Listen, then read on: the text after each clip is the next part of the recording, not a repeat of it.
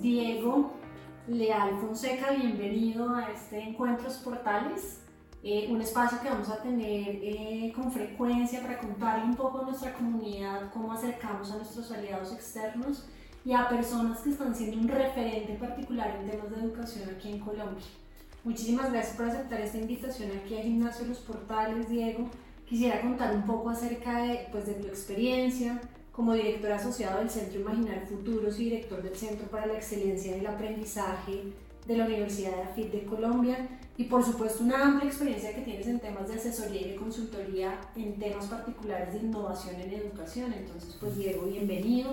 Muchas gracias. Y yo quisiera que habláramos un poco alrededor de cómo nos imaginamos los futuros de la educación y particularmente eh, el aprendizaje en tiempos de transformación. Y para ello, pues eh, tengo unas preguntas que quisiera sobre las cuales trabajáramos este, este encuentro y este diálogo para que eh, efectivamente pensemos en qué se necesita para construir ese, ese, ese imaginar futuros en el sector de educación. Entonces, para, para arrancar, quisiera eh, preguntarte cómo crees que será el futuro del entorno educativo en Colombia en los próximos 10 años. Hablar de 10 años estamos hablando de una visión de largo plazo.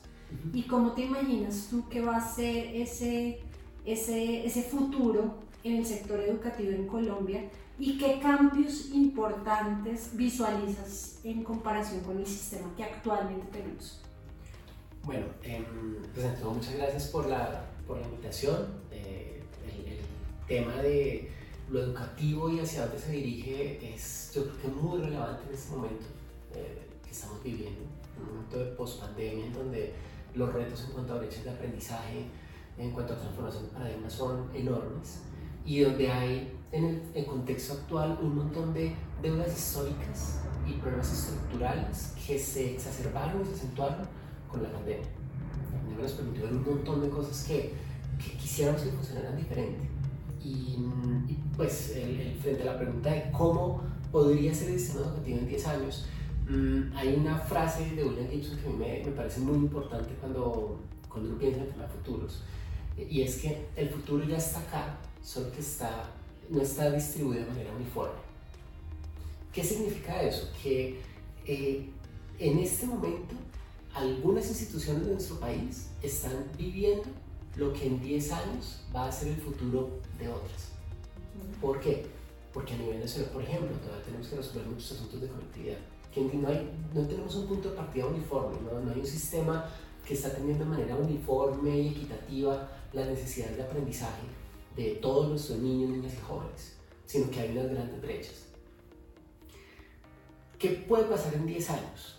Eh, definitivamente la emergencia de asuntos como la inteligencia artificial generativa puede tener un impacto muy grande, pero no va a ser un impacto uniforme. Lo que nos muestra la evidencia de los últimos 20 o 30 años es que los procesos de aproximación de tecnología, por ejemplo, llevan mucho tiempo en algunos entornos, en algunos más rápidos. Pero eso lo que significa es que hay un gran reto de prevenir, que se, prevenir la ampliación de las brechas. Lo probable lo más probable es que veamos una ampliación de brechas, que instituciones que tienen una alta capacidad desde el punto de vista profesional y desde el punto de vista técnico puedan aprovechar de manera muy efectiva muchas de las soluciones que están emergiendo y que van a empezar a consolidarse en los próximos años, que van a tener un costo eh, que así sea pequeño, es alto cuando pensamos en una escala nacional y cuando pensamos en el nivel de ingreso de muchas de nuestras poblaciones. Así que hay un riesgo gigante que se amplíen brechas.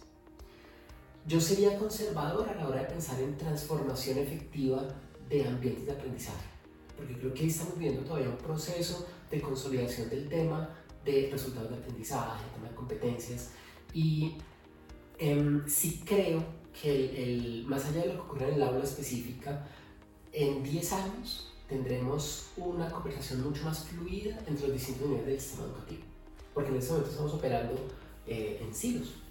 Entonces, como que, y, y, lo curioso es que la operación en silos también es, se ha convertido en una, un mecanismo para culpar al que estaba atrás.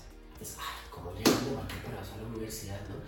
La verdad es que esta gente en los colegios, la verdad, yo no sé qué están haciendo, desde bachillerato, cómo están llegando mal preparados los de, primaria, no, es que antes eran diferentes. Y así se sigue transfiriendo la responsabilidad hasta que el de preescolar se queda como, ¿a quién culpo yo?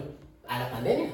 La pandemia nos cayó de perlas porque podemos decir, bueno, aquí tenemos un evento inesperado, inimaginable, que, que trastocó completamente el proceso de aprendizaje de toda una generación. Pero en 10 años yo creo que vamos a entender mucho mejor que pensar en la trayectoria completa desde el punto de vista de pensar en un estudiante, en desarrollar las capacidades para aprender a lo largo de la vida, no es una labor de eh, tal o cual nivel educativo, sino que todos tenemos que estar involucrados en eso. Y los padres de familia tendremos un papel, creo yo, mucho más, o esperaría yo mejor, que tuviéramos un papel mucho más eh, articulado eh, con la labor que está haciendo la escuela. Eso obviamente tiene otro montón de factores que inciden, pero Em, creo que el diálogo respecto al, al, rol que los distintos niveles cumplen en el desarrollo de esas trayectorias completas, en cómo logramos garantizar un desarrollo mucho más fluido y mucho más eh, sólido del talento humano a nivel nacional, va a estar mucho más puesto en la agenda.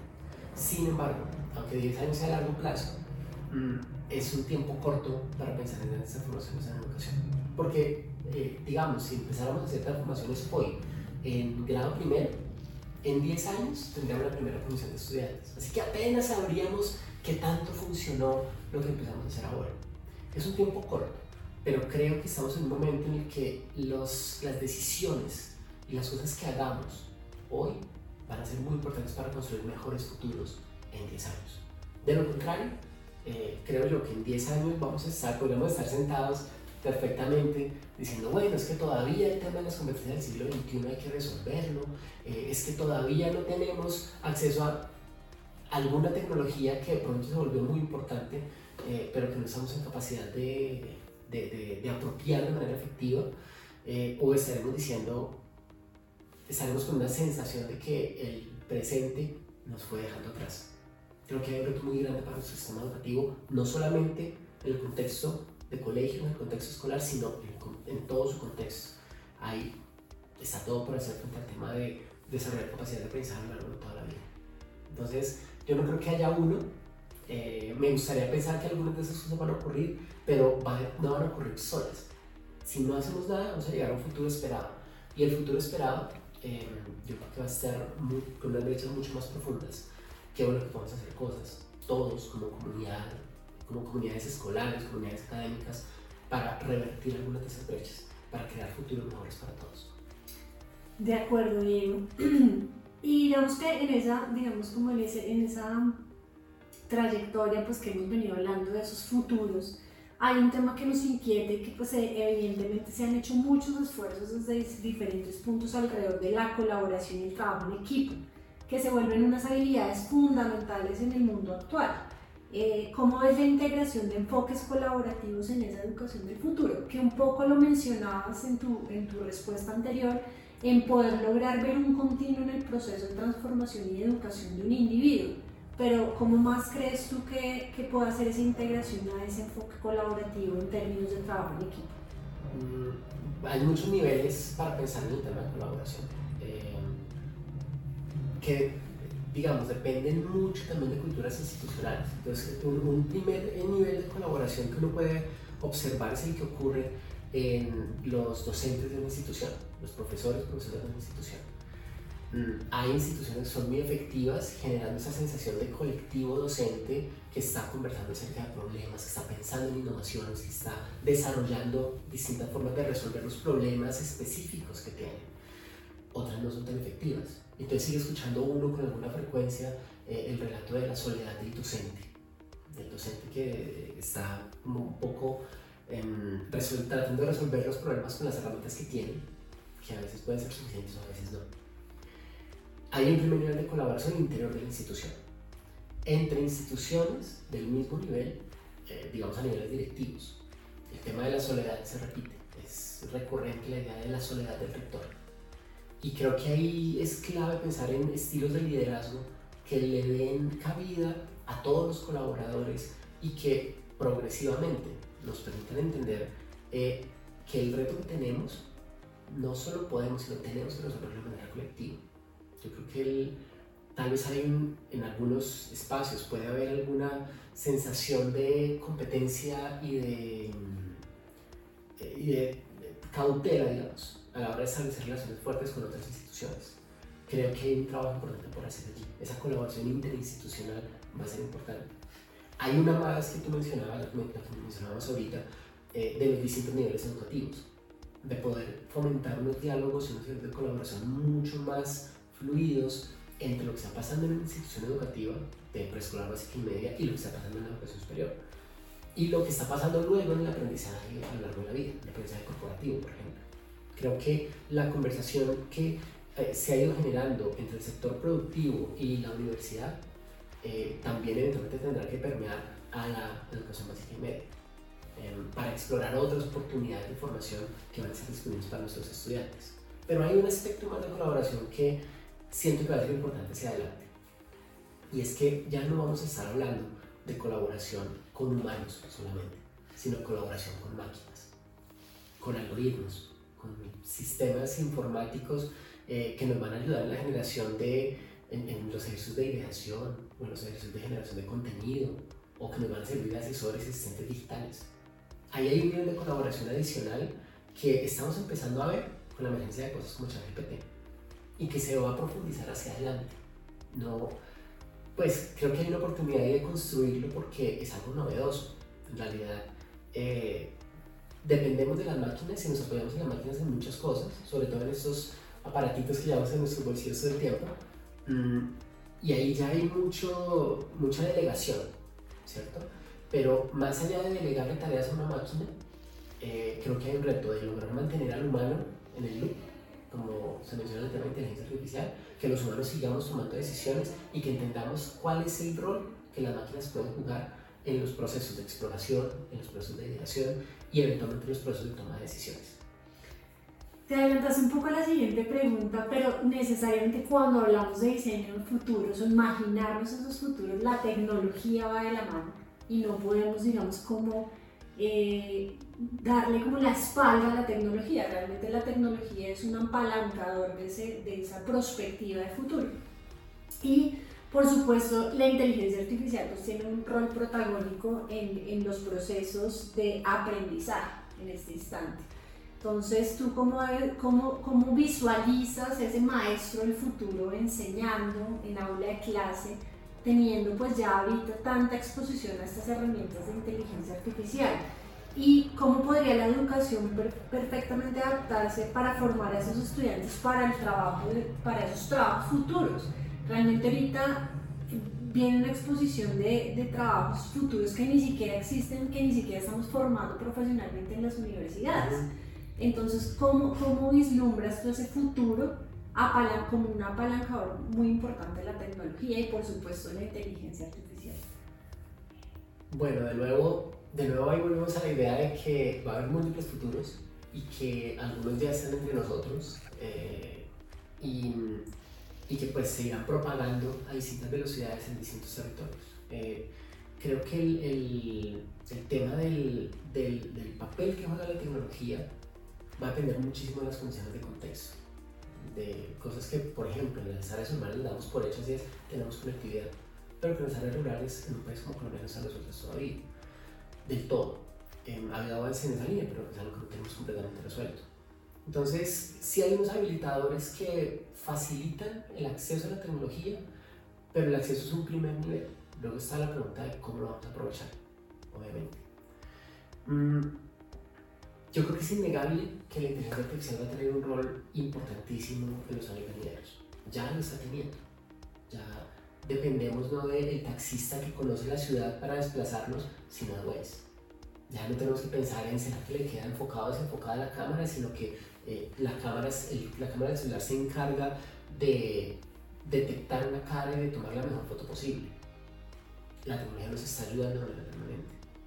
Pero pienso, cuando pienso en aula, em, no pienso necesariamente en tecnología, pienso eh, no en un docente que está usando tecnología, sino un docente que modela el uso de la tecnología para sus estudiantes, en un docente que se reconoce como aprendiz a lo largo de la vida, que está en actitud de curiosidad y de relación permanente frente al mundo, que es capaz de comunicar un sentido de, no solamente de pasión respecto a lo que está haciendo, eh, sino de maravillamiento eh, frente al mundo.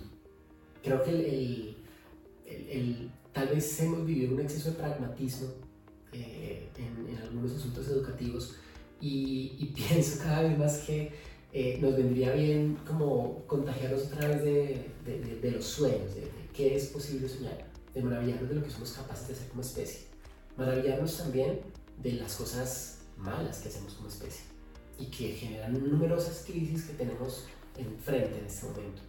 Pero recordando que también hay enorme bondad en los humanos y que más allá de los problemas y las cosas que tenemos, ningún niño, digo yo, ningún niño de 4, 5, 6 años está pensando en crecer para ser eh, corrupto o para desfalcar o para ser mafioso o para hacer daño.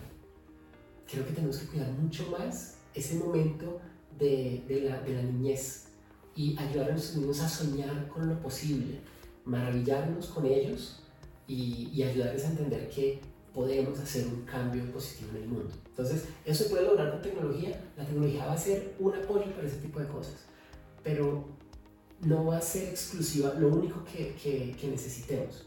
Creo que el, el lograr, eh, como muchísimos docentes ya lo hacen, de hecho, reconectarnos con la pasión, reconectarnos con un sentido de maravilla frente al mundo y poder comunicar ese sentido de posibilidad a nuestros estudiantes eh, eh, va a ser muy importante para saber del futuro. ¿Por qué? Porque finalmente, mmm, cuando pensamos en futuros, no se trata de predecir qué es lo que va a ocurrir, sino de tener las herramientas para anticiparnos a lo que podría ocurrir. Dado que no hay un único futuro, sino que hay muchos, eh, tenemos la posibilidad de elegir cuál es el futuro que quisiéramos vivir. Y hay cosas que parecen avasalladoras, o sea, no, es que a inteligencia artificial no vamos a poder hacer nada al respecto. No es cierto. La, sin duda los servicios tecnológicos van a seguir un trayecto, van a seguir apareciendo, van a seguir muchos emprendedores y empresas generando numerosas soluciones, eh, pero nosotros también vamos a poder elegir y deberíamos elegir cómo los utilizamos. Ese de hecho es un llamado que está en el, reporte global de educación de este año, que fue lanzado hace muy poco por eh, UNESCO en, en Uruguay. Eh, el llamado allí es a que utilicemos la tecnología en nuestros propios términos, que el uso de la tecnología pase por un análisis de qué necesitamos desde el punto de vista de aprendizaje, cuáles son los retos que tenemos desde el punto de vista social, ¿Qué, qué, para qué la podemos utilizar, no jugando el juego de, de las empresas de tecnología, digamos, por decirlo de alguna manera, pues, sino asegurándonos de que la estamos usando de manera consciente, de manera meditada y entendiendo cuáles son las oportunidades que genera y también los retos que presenta. De, de, lo que acabas de mencionar, rescato muchísimo un tema y es, mm, debemos coexistir con la tecnología, pero también debemos enseñarle a nuestros estudiantes a afianzar sus procesos de indagación, es decir, a cómo preguntarle a ChatGPT, porque ChatGPT puede dar mucha información, pero cuál es la manera correcta de preguntar y indagar. Entonces creo que eso hace un llamado a que nuestros modelos de enseñanza y aprendizaje del estudiante trabajen fuertemente en metodologías de indagación. Y, y mira, y mira que no es una cosa eh, pues reciente, porque la misma aparición de Google ya nos ha enfrentado a eso. Y uno lo escucha en el lenguaje cotidiano de muchos de nosotros, de muchos de nuestros jóvenes.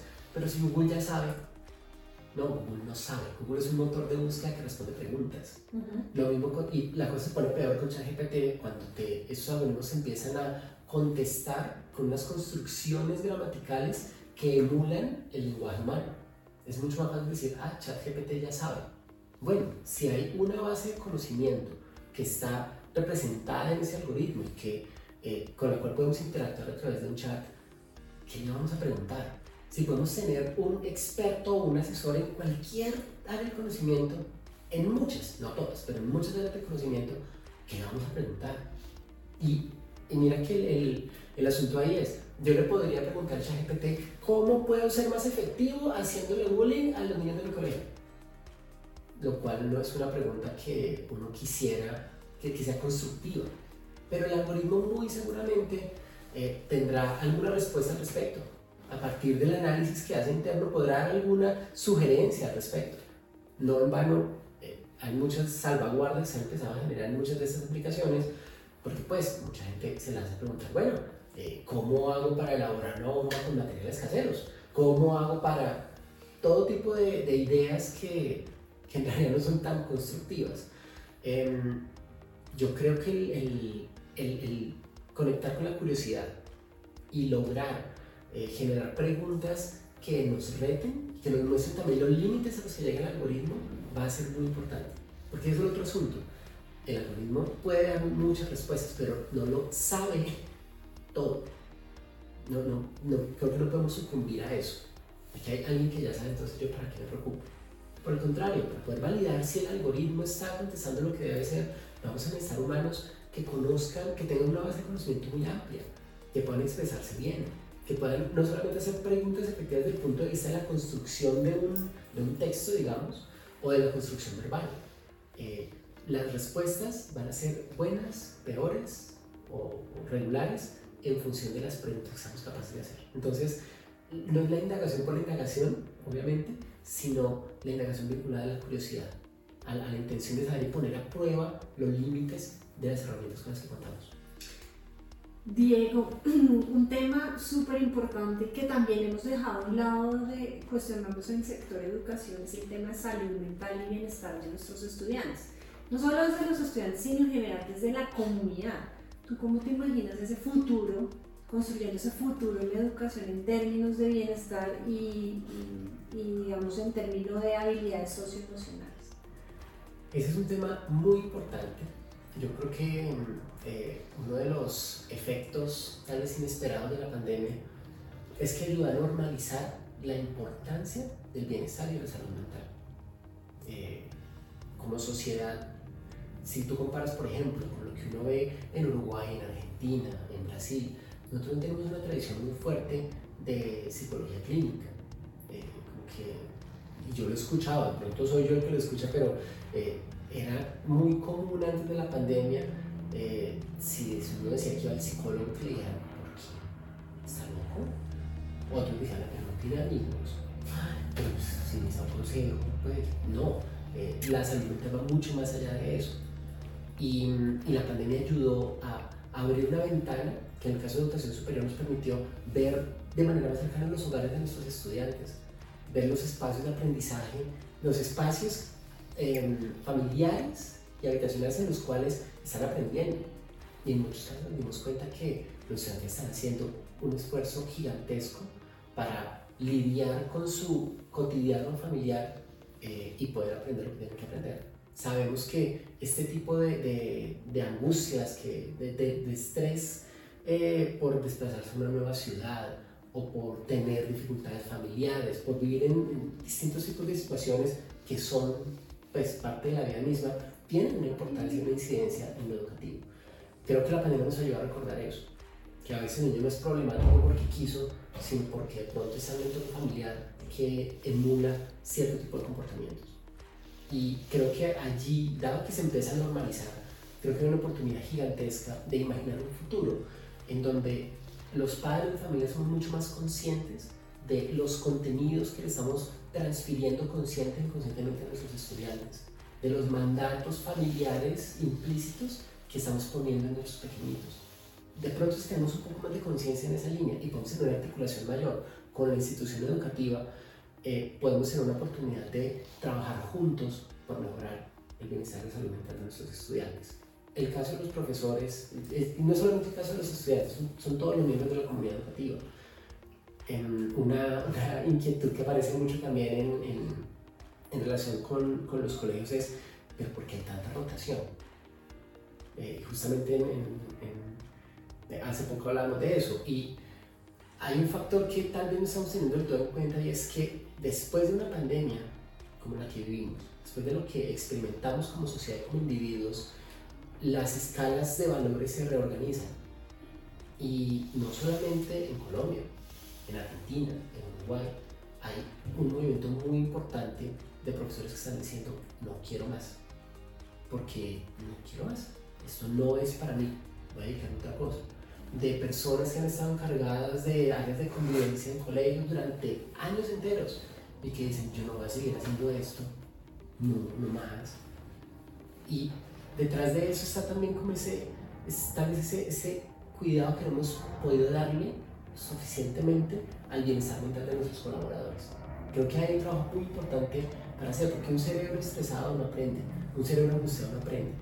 El, cerebro dedica, eh, digamos que eso también se ve en, en, primera infancia, eh, un cerebro que no tiene que dedicarle un exceso de ancho de banda, digamos, al tema de la supervivencia, aprende más fácilmente se desarrolla más fácilmente.